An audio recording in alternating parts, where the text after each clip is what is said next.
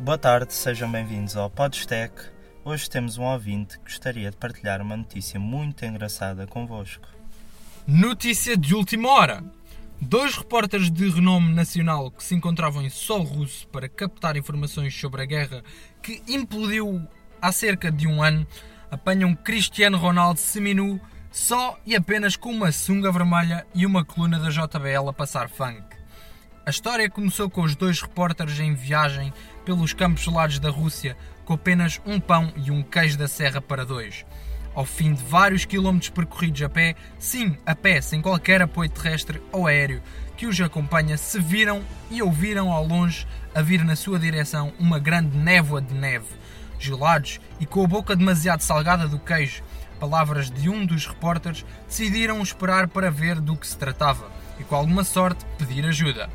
A linha entre receberem ajuda ou ser decapitados era muito fina, mas a sorte parecia estar do lado dos nossos repórteres, que ao verem chegar duas Ford Transits de 97, que mais pareciam ter saído do bairro Vermelho de Amsterdão, sentiram um enorme conforto. Por coincidência ou não, o condutor da primeira carrinha falava em, em português, meio brasileirado, mas isso não os incomodou. Bastou uma troca de palavras em português para se tornarem todos amigos e assim pedirem boleia. Subiram para a parte de trás da carrinha, que parecia a parte de trás de um pavilhão de uma escola secundária. Não sabiam se havia mais nicotina no chão ou látex.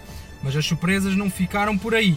Do canto deitado levanta-se Donald Trump, bastante afetado pelo álcool, e por debaixo dele a estrela mundial Cristiano Ronaldo seminu e com uma coluna enorme da JBL. A questão que se cola aos nossos telespectadores é: será Ronaldo patrocinado pela JBL ou pela RO?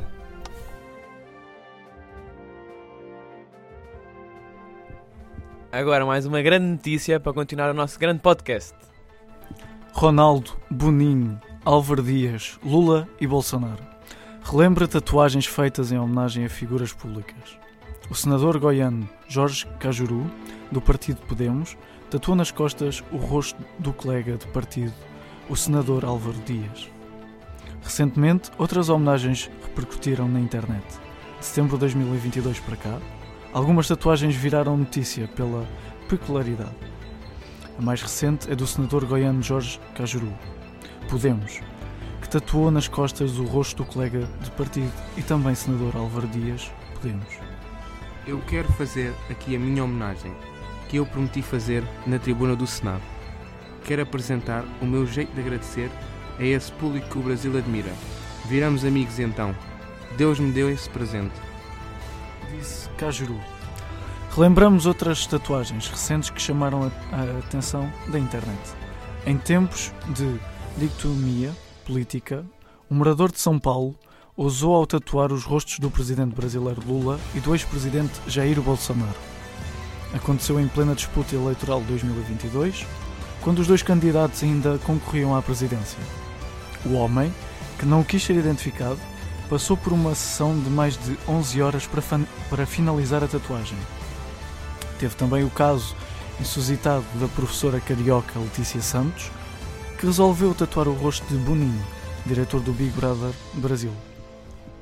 Em seu braço, a tatuagem foi uma tentativa de entrar no programa. Eu sou muito fã do programa e eu fiquei enlouquecida para entrar desde o BBB 20. Fiz três transições e nunca fui chamada para nada. Eu precisava chamar a atenção dele. Eu já tive a ideia de fazer um banner e andar pelas ruas do Rio de Janeiro com ele. Fiz também uma paródia, mas nada dava certo. Agora tive uma ideia de fazer a tatuagem. Disse Letícia. O diretor fez um comentário em sua conta Twitter agradecendo a maluca homenagem. Até o momento ainda não se sabe se a tentativa valeu a pena e vai render um lugar para Letícia no reality.